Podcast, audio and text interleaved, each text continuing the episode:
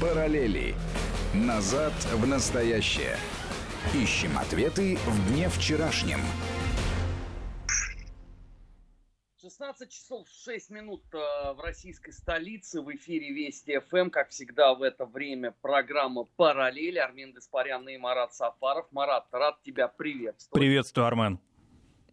2020 э, год, я не знаю, вот кому как, а для меня станет, наверное, э, годом, когда рухнула много лет воспеваемая история про одно из проявлений тоталитаризма.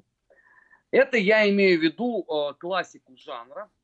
Еще в начале 20-х годов прошлого столетия некоторые американские, ну как бы мы сейчас сказали, политологи, размышляя о том, что же именно э, происходило э, в Красной России, как они это называли, э, утверждали, что абсолютно недопустимо сносить памятники потому что памятники – это часть э, истории, э, часть э, ментального кода, часть национальной традиции, часть национального самопонимания и так далее, и так далее.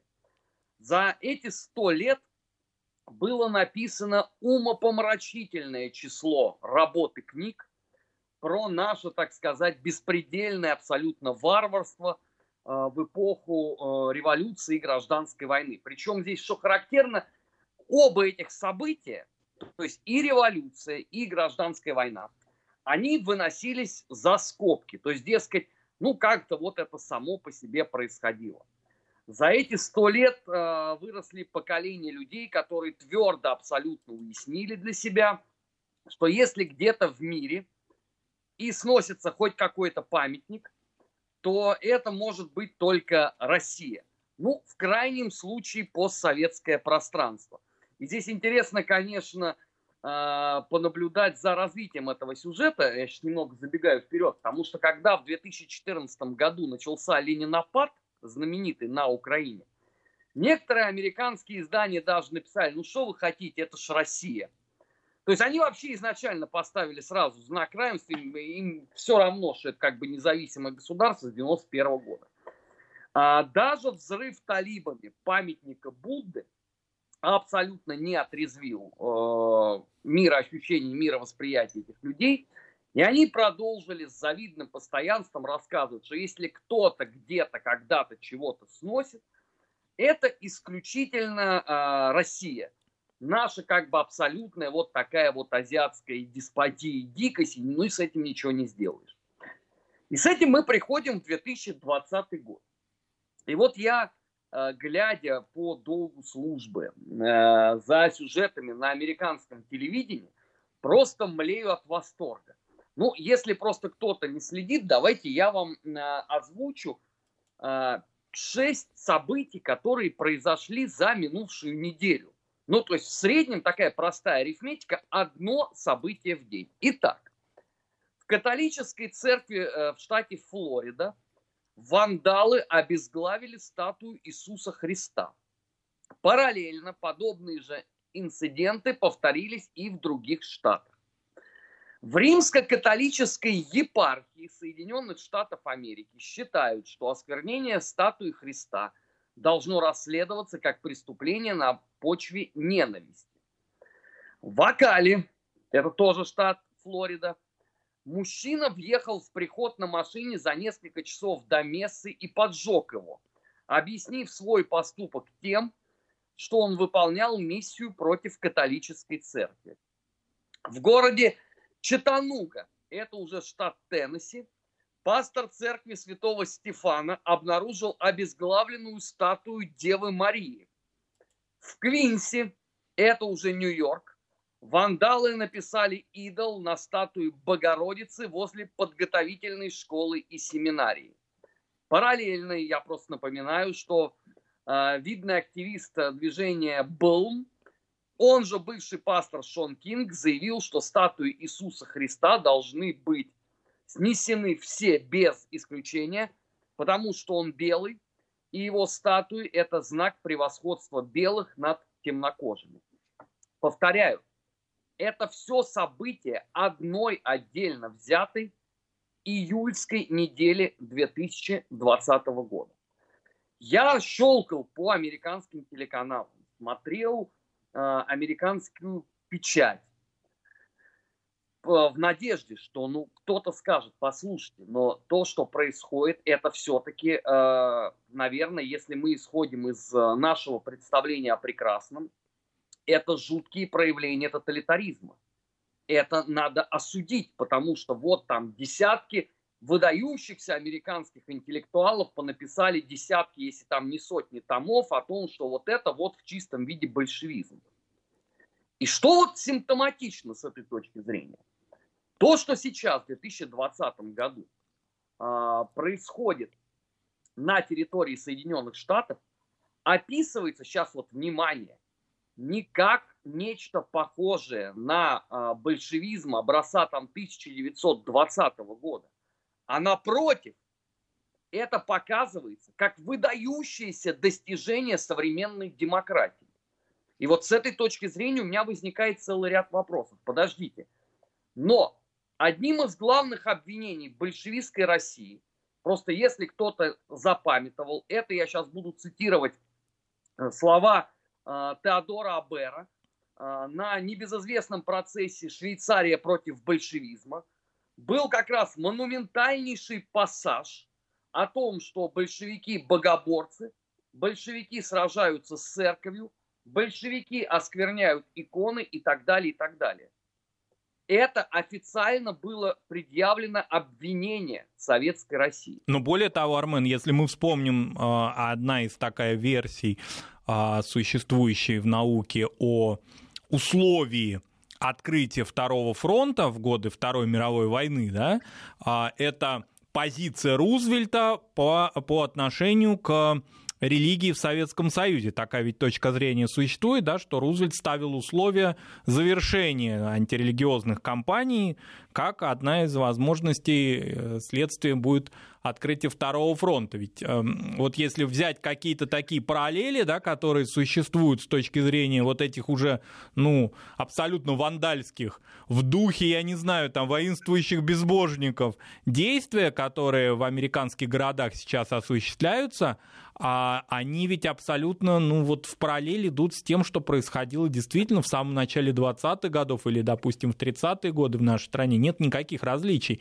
Главное, что нет никакой реакции ну что ли, э, со стороны, да, то есть нет никаких внешних побудителей к тому, чтобы эту вакханалию завершить. Например, скажем, что говорит Ватикан на эту тему, потому что вот те перечисленные тобой а, и проанализированные действия вандалов, они в основном связаны не с протестантскими храмами, а именно с католическими.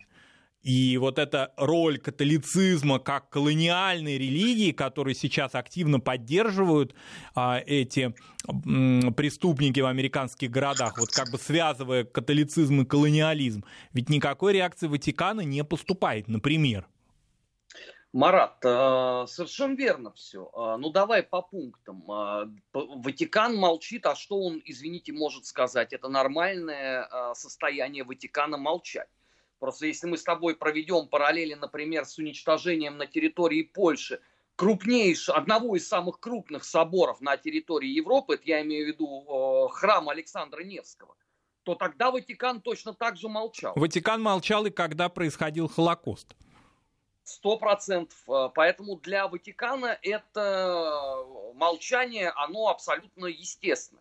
Даже больше того, да, но тут можно сказать, ну это там где-то на территории Соединенных Штатов, но я прошу прощения, Ватикан молчал, например, когда рейхсфюрер э, СС Генрих Гиммлер или будущий э, э, глава э, Остминистериума, ну это так называемое Министерство восточных территорий Третьего Рейха Альфред Розенберг, позволяли себе откровенно антикатолические заявления. И Ватикан вообще на это никак не реагировал. Поэтому с этой точки зрения традиция. То, о чем ты говоришь, э, история с Рузвельтом, это, конечно, э, классика жанра, потому что эм, корни этого всего лежат э, в нашей перестроечной печати. Как известно, тогда такой вот коллективный коротич, я это называю, явление, Они слышали звон, не знают, где он. Дело все в том, что Рузвельт сделал заявление сильно после а, начала Второй мировой войны, то есть ну, в данном случае Великой Отечественной. А, и а, уже к тому моменту никаких гонений не было. Но не только потому, что ресурсов не было да, этим заниматься, потому что все для фронта, все для победы, а в силу того обстоятельства, что на стол товарищу Сталину легли отчеты Народного комиссариата внутренних дел по тому, что происходило на оккупированных территориях. И там, в частности, были зафиксированы Э, открытие храмов немцами, да, и всякие там прилагались статьи о, так сказать, пробуждении э, православного духа. Собственно, э, коллаборационистская печать, если кто-то не знает, это вот один из главных ее вот пунктов таких. Ну, помимо того, что скоро еврейско-азиатская большевистская деспотия будет сломлена под ударами вермахта, на втором месте по популярности, если так вот вообще разговаривать, Э, честно, откровенно, то это, конечно, всевозможные отчеты об открытии храмов, о проводимых молебнах и так далее, и так далее. Да, и учитывая еще и то, что, Армен, дополню, да, а, то, что происходило на Северном Кавказе оккупированном и в оккупированном немцами Крыму по отношению к мусульманам, да, тоже крайнее проявление такой нарочитой лояльности. Об этом очень хорошо рассказывает Давид Матадель, да, в своей вот новой работе, посвященной а, использованию ислама нацистами. Э, конечно, а, и здесь надо сказать, что а, у нас, к огромному сожалению, вот э, эта тема, она абсолютно не изучена а, до сих пор. То есть у нас вот недавно вышла очень хорошая а, монография про коллаборационистскую печать. Ну, как обычно, это все мизерным тиражом. А вот по Крыму еще, по-моему, в году 2008 в Крыму уже, на, еще даже на украинском языке это все, выходила а, исследования по коллаборационистской печати а, в Крыму как раз вот а, в годы Великой Отечественной войны. Там подавляющее большинство этой книги как раз вот и описывает то, о чем ты говоришь. Конечно, с большим креном в сторону мусульманства. Но дело тут даже не в том, что этот тезис, который активно на тот момент лоббировался, условно, киевскими организациями, ну там тем же самым Меджлисом, а просто это действительно правда немцы этому уделили огромное внимание. А, поэтому в Кремле об этом, разумеется, знали. И а, события, которые последуют а, в дальнейшем, это я имею в виду возрождение Московской Патриархии в 1943 году, это в том числе и использование вот этого вот оружия, потому что религия это в том числе оружие было во Второй мировой войне, не надо об этом забывать и ничейного оружия не бывает. А вот третий момент, э, он, конечно, э, весьма интересен, что э, вот зная это все, вот всю вот эту историю примерно представляя себе, а, она же великолепнейшим образом описана западными вот этими вот, как их тогда называли, советологи. Просто мало кто сегодня имеет представление об этом процессе, но давайте я вам расскажу. Самые фундаментальные работы по истории э, советского коллаборационизма в годы Второй мировой войны и в том числе по вопросам церкви, отношения к Богу и так далее, и так далее, они ведь были написаны совсем не советскими историками. Они все написаны на Западе. Все вот эти фундаментальнейшие труды. Если вы откроете там канонические работы, которые написаны уже в наше время российскими историками – вы с огромным, и посмотрите э, ссылочный аппарат научный вот этот вот, вы с огромным изумлением обратите внимание, где это все издано. Это совсем не Ленинград, совсем не Москва, совсем не Херсон какой-нибудь. А это все сплошь э, точки сборки, так называемые think tanks. Это все оттуда. Так вот, когда у вас такой вот накоплен э, пласт знаний, и ведь он действительно э, накоплен, что тут говорить, он очень серьезный, потому что представительство Русской Православной Церкви в Соединенных Штатах, да, огромнейший архив, например, в Джорданвилле. Ну, гигантский просто архив, туда же многие иммигранты еще отдавали незадолго до своей смерти э, свои собственные вот эти вот документы. Плюс э, к тому, э, в Колумбийском архиве а, какая коллекция находится документов именно вот э, русской миграции церковной или э, там коллаборационистов. А, есть, в конце концов, Гуверовский институт, да, где тоже огромная коллекция. Так вот, когда у вас это все под боком, когда у вас это все проанализировано, написаны монографии, вы сделали из этого целую доктрину, и у вас происходит ровно то же самое, но вы не в силах сделать для себя правильный вывод. А не можете вы сделать это по очень простой причине. Потому что тогда рушится вся вот эта доктрина. Вот это вот воспитание а, в новых поколениях, бремя белого человека, который должен нести вот этим азиатским мордам а, понимание о демократии.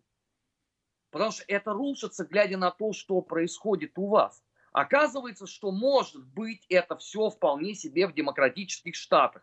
И не когда-то там, в 1918 году, а э, непосредственно в, тысяч, э, в 2020. Армен, а может быть мы просто находимся на таком тектоническом переломе, э, являемся свидетелями, когда, собственно, эти орды учат белого человека, образно говоря, демократии. Может быть, вот какая-то происходит именно смена, как сейчас модно говорить, парадигмы, и американское общество, да, пережившее 68 год бунты а, и всю известную историю полувековой давности, но все-таки не посягавшие тогда ни белые, ни афроамериканцы на какие-то незыблемые основы американского общества, на американский патриотизм, на религию ту же самую, о которой мы говорим. А теперь это все возможно, и может быть просто а, происходит смена вектора, и американская идентичность будет совсем иной, будет а, все поменяется, а, и последние станут первыми.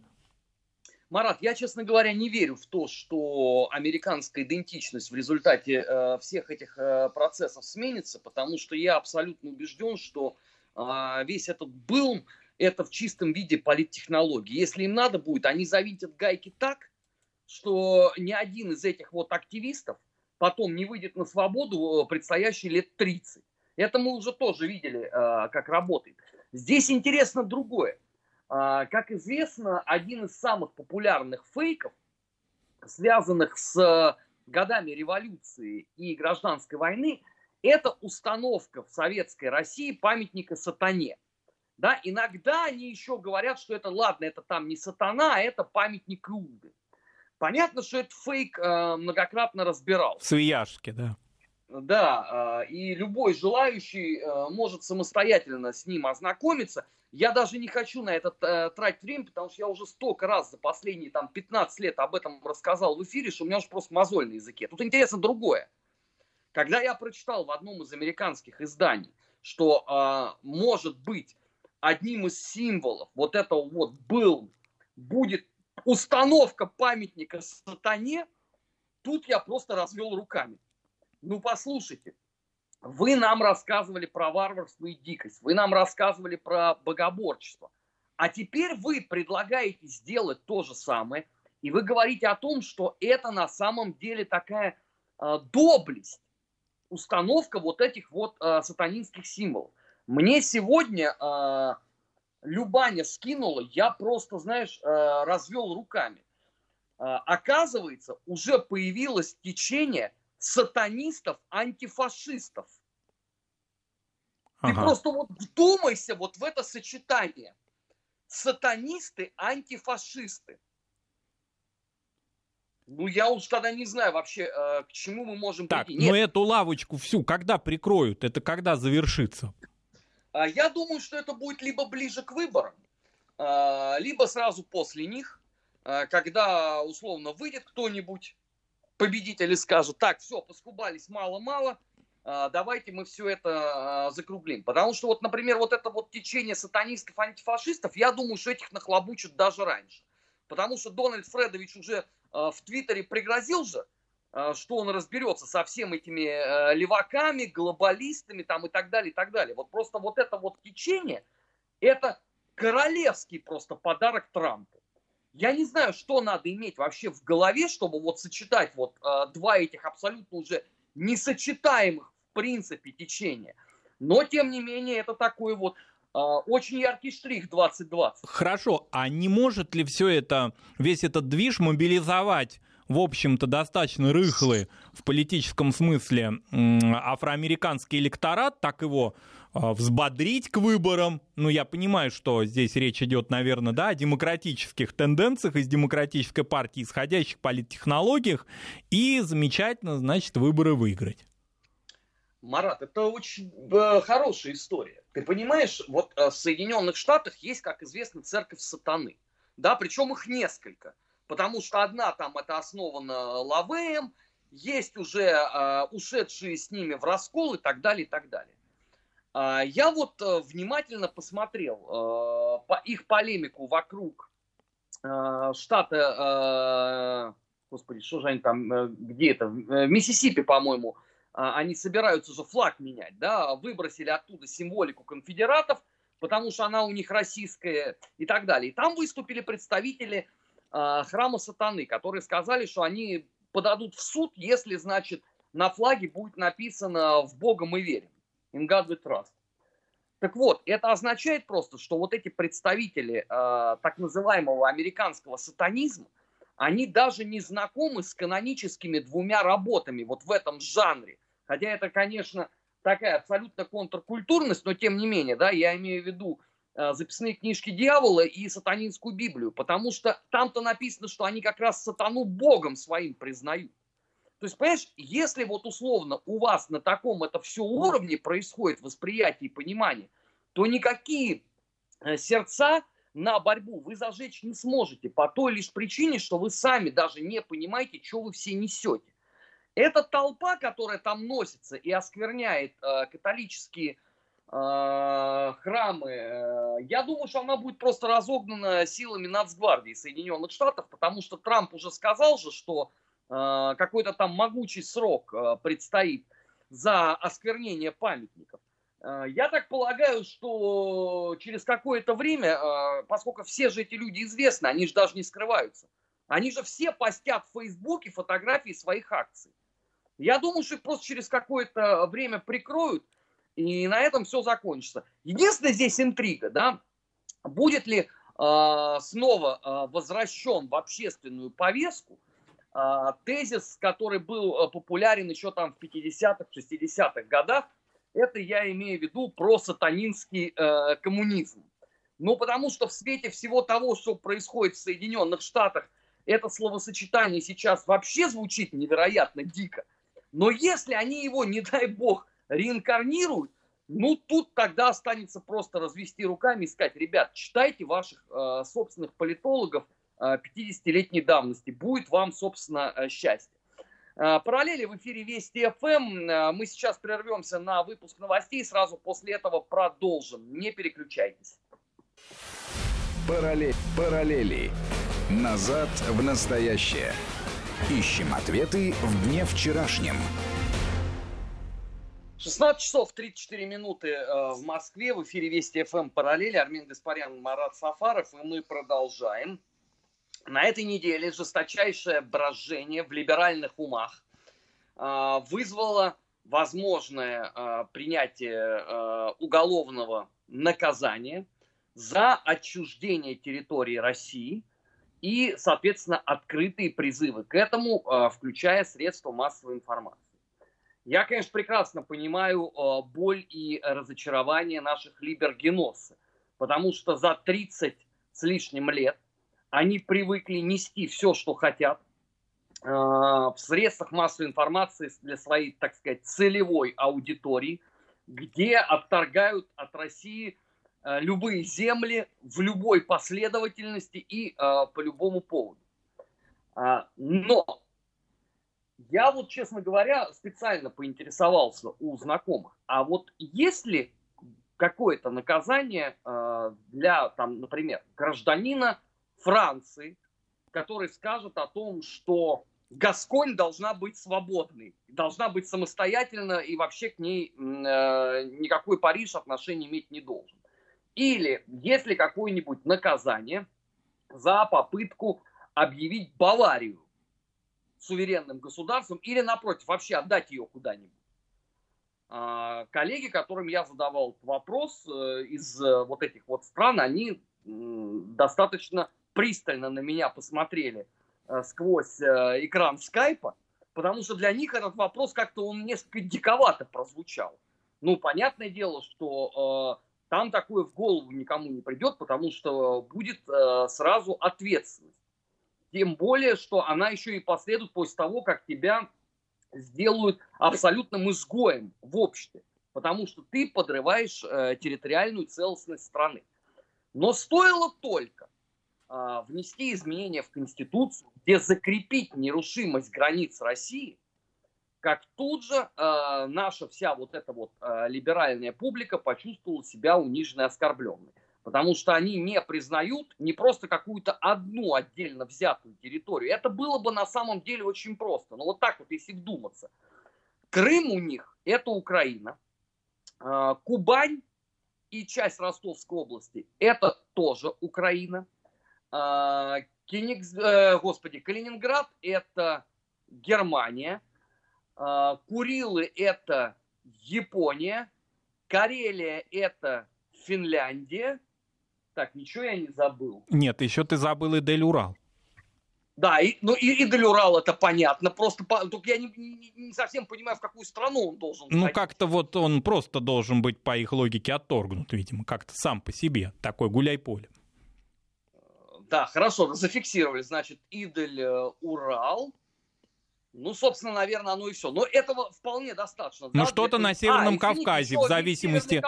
Да, на Северном Кавказе, в зависимости от того, какие поступят сигналы от так называемых национальных активистов.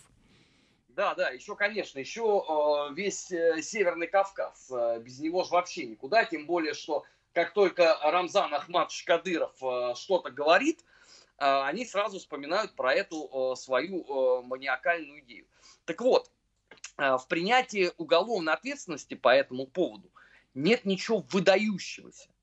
Нету э, ровным счетом никаких признаков тоталитаризма. Больше того, это естественный нормальный процесс для любого государства. Потому что если у вас кто-то занимается тем, что пытается добиться отрыва территорий от страны, это в любом э, нормальном государстве уголовно наказуемая история. Кстати, вот э, наши же все эти э, демократы очень любят э, ссылаться на э, опыт бывшего постсоветского пространства. Но давайте мы, друзья, вспомним. Извините, на Украине введена уголовная ответственность. Так, на секундочку. Да, вот вполне себе при демократах э, Порошенко и э, Зеленском. Э, есть уголовная ответственность э, за э, подобного рода размышления и разговоры э, на контуре Армения-Азербайджан. Ну, там это все еще наслаивается на ту войну, которая э, происходит. Недопустимы подобного рода разговоры в Прибалтике. Поэтому я не очень понимаю вот эту степень ожесточения – и вот э, степень э, этих всех э, исторических споров. Ну, либеральную публику, видимо, устраивало отсутствие этой а, зафиксированной а, правовой ответственности в Конституции образца 1993 года, как мы все прекрасно знаем, возникшей в тех обстоятельствах, в которых она возникла, собственно, да, а, на обломках одного государства и при собирании фактически нового государства. Поэтому да. устраивало это вот отсутствие, это, это правовая такая вот точка, да, где можно и так трактовать, и эдак трактовать, и не нести никакой ответственности. Марат, понимаешь, если бы еще при этом, при всем, а, все эти удивительные люди действительно бы были бы тонкими знатоками вопроса. Ну, например, как, как, как эти территории э, входили в состав России, да, э, как они там дробились по губерниям, потом, как это происходило при Советском Союзе. Здесь была бы, по крайней мере, поляна для какой-то, ну пусть это не научная дискуссия, но хотя бы здесь было бы некое интеллектуальное зерно. Но когда просто эти люди начинают рассказывать, что Кубань исторически была в составе Украины, хотя такого определения не было условно до э, понятно какого э, века, у меня возникают вопросы вообще по этому поводу. Это то же самое, как э, условно э, с Калининградом. Потому что я открою для всех этих придурков тайну, несмотря на то, что они постоянно отдают э, Калининград и переименовывают его даже в состав Германии, в Германии этот вопрос вообще закрыт. Он там в принципе не обсуждается никем. Поэтому там нету такого, да это даже, я не знаю, не общественного обсуждения, а даже какого-то сетевого. Кстати, этим, этим активно пользуется Польша, да, так поддразнивая Германию, понимая, что Германия никогда не поднимет вопрос об остальной части а, Восточной Пруссии, да, которая отошла, собственно, к Польше, о Балтийском побережье. Поэтому поляки могут беззастенчиво, значит, дразнить Льва, потому что понимают, что он, в общем-то, эту тему никогда не будет поднимать. Конечно, конечно. И вот э, параллельно с этим совсем существуют э, вопли э, боли и отчаяния э, наших всех э, либералов. Вот ты упомянул Ида Урал. Вот я готов на что угодно поспорить, что если ты задашь вопрос всем вот этим вот э, горластым придуркам по, по поводу того, а вообще какие границы вот у Идаля Урала, ну хотя бы там с точки зрения теоретиков этого процесса, они же тебе никогда не скажут в жизни это вообще не их история. Но при этом смычка людей, которые ничего не знают об этих проектах, с так называемыми национал-активистами, я бы их назвал националистами, проще говоря, да, которые а, сетевые часто бывает, да, что активны, особенно каким-то историческим датам, вот эта смычка происходит. Те-то как раз знают эти теоретические постулаты. И очень часто они не имеют возможности их транслировать, ну, в силу того, что у них нет таких возможностей. Они пользуются, собственно, либеральными медиа, либеральными вообще какими-то средствами трансляции своих экстремистских идей. Здесь, понимаешь, беда-то, на мой взгляд, состоит в том, что э, в основе этого всего лежит, конечно, совершенно вопиющая, э, потрясающая малограмотность. Э, я вот помню, как э, еще в эпоху перестройки все же вот эти вот люди, они же воспринимались действительно обществом как э, такая вот соль земли русской. Самые там выдающиеся интеллектуалы, э, нравственный камертон, там, сознание и так далее, и так далее. Но ты знаешь, вот э, когда ты мне предложил по этой теме поговорить, я решил вот освежить просто в памяти э, вот все вот эти э, их многочисленные статьи. Ты знаешь, я вот это полистал и пришел просто в совершенно запредельное уныние. Ну, потому что это же такая вообще малограмотность. И как вот у нас все население страны к этим людям прислушивалось тогда. Вот это же, это на самом деле феномен какой-то, который еще, наверное, а, предстоит описать какому-то там новому поколению, я не знаю, историков ли, может, это психологи должны делать или психиатры. Как вообще могло получиться, что абсолютно малограмотные в исторических вопросах люди – сумели навязать свою точку зрения всему абсолютно населению Советского Союза. И чтобы спустя еще 30 лет без малого после распада э, и развала государства этого, эта дурь еще из голов и не выветрилась.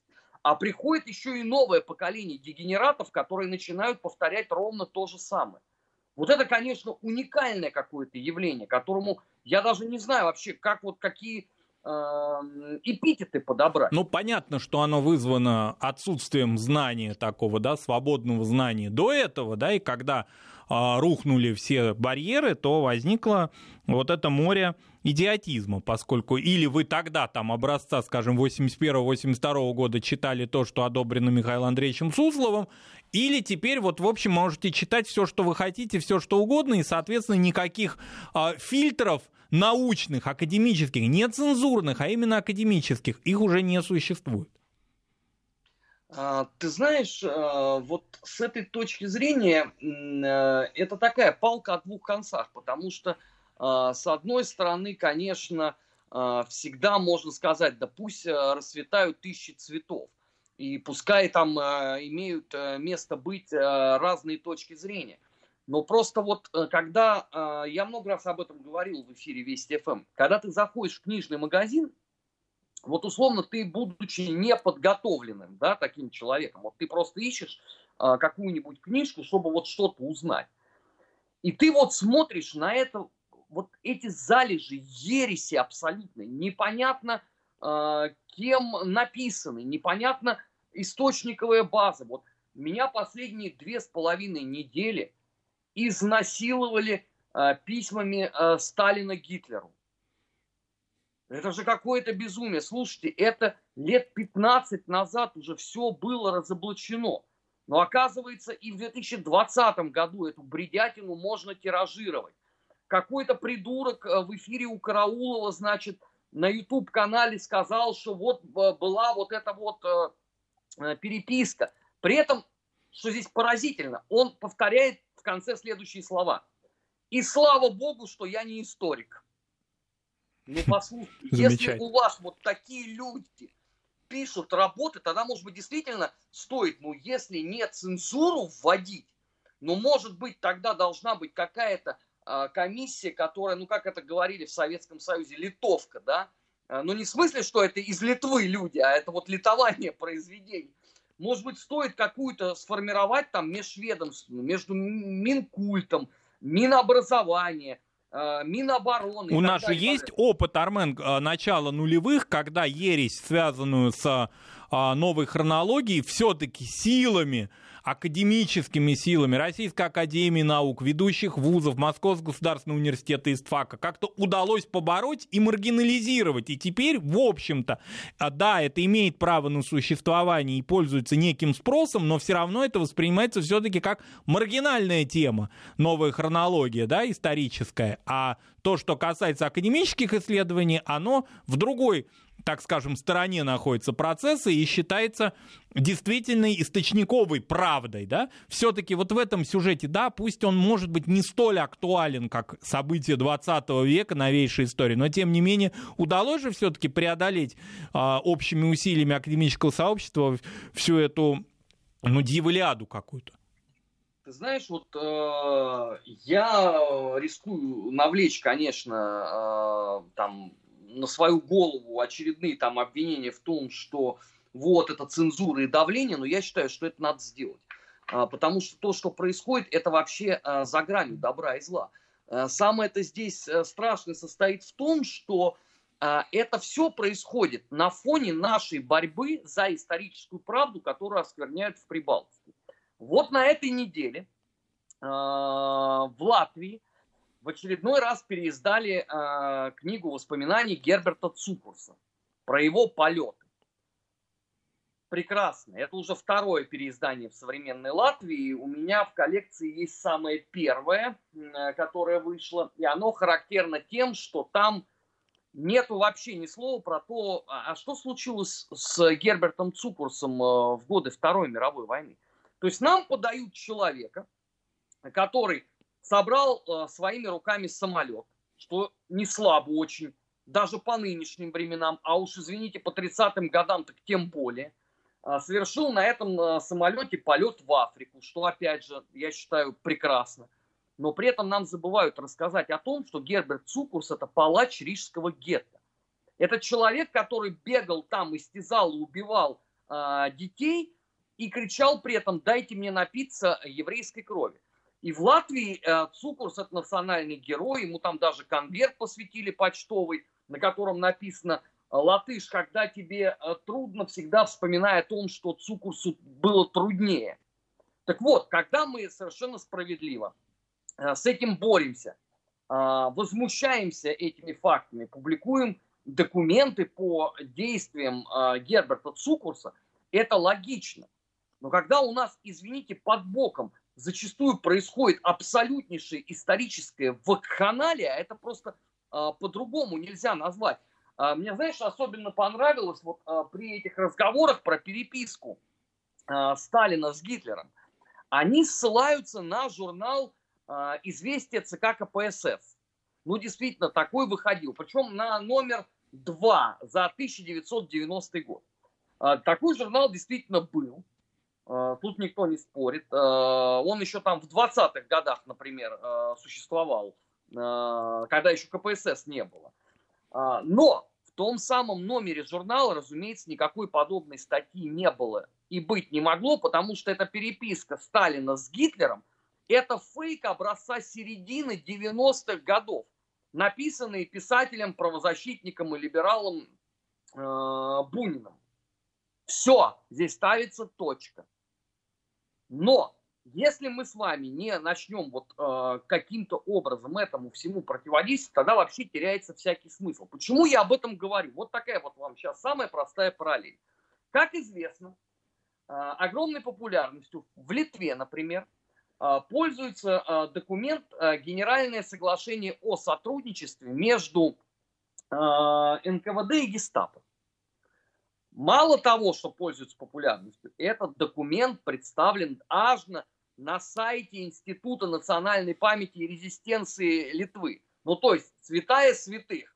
Мы же понимаем прекрасно, что такое Институт национальной памяти.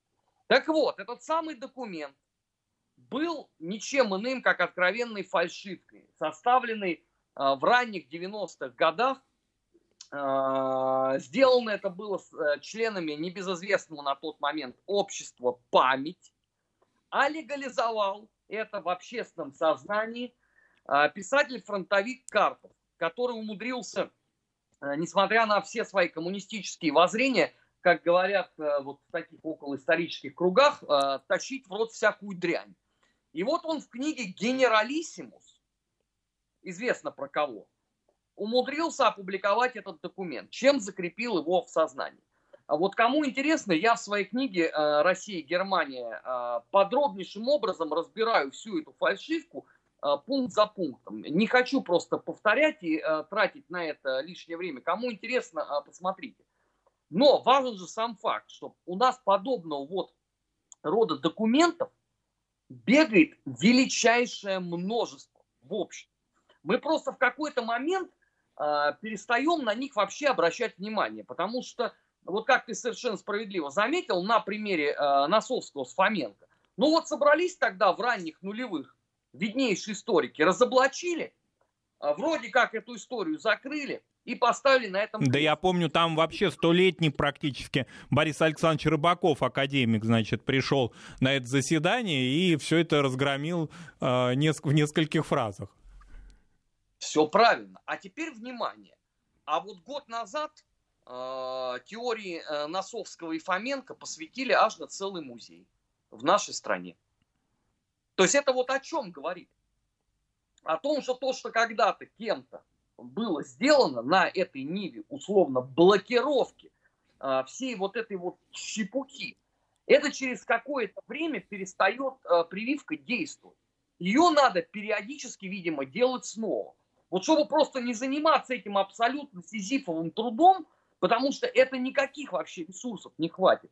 Мне кажется, и должна быть вот такая вот, э, э, я не знаю, межведомственная комиссия, как, как угодно это можно назвать, которая будет просто э, ставить э, определенного рода препоны. И без согласия вот этой комиссии, чтобы ничего э, подобного не могло бы э, функционировать. Армен, а вот как тебе такая уровне идея наш радиослушатель предложил не просто возвращать обязательный гриф на научные публикации, а не просто ли, вернее, возвращать обязательный гриф на научные публикации, без грифа рекомендаций к публикации научных институтов и университетов не издавать эту гадость. А, Марат, очень хороший вопрос, а, потому что а, в свое время э, он обсуждался, в том числе там российским военно-историческим обществом, а, когда у меня выходила книга а, «Оболганная война», как раз вот про Великую Отечественную, а, коллеги из РВО сказали, слушай, да можно мы поставим на твою книгу штамп «Рекомендованный РВО»? Я говорю, конечно, но сначала вы должны прочитать.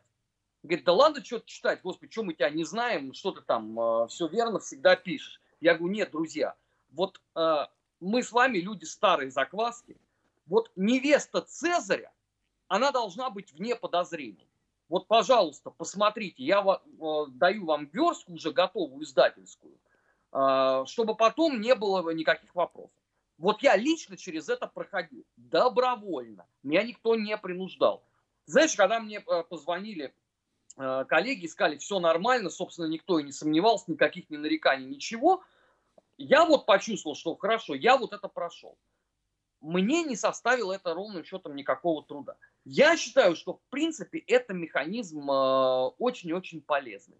А, поэтому я за него и выступаю. Не потому, что я такой ретроград и консерватор, а, держать и не пущать.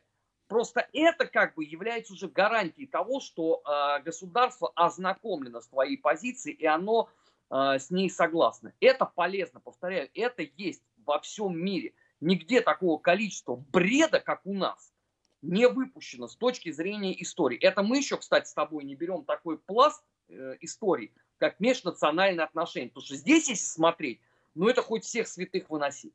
Это была программа э, «Параллели» э, в эфире Вести ФМ. Армен Гаспарян и Марат Сафаров. Марат, огромное спасибо, спасибо за Армен. участие. Э, мы с вами увидимся и продолжим проводить параллели на следующей неделе. Пока же слушайте Вести ФМ на главном информационном радио страны. Всегда интересно. Параллели. Назад в настоящее. Ищем ответы в дне вчерашнем.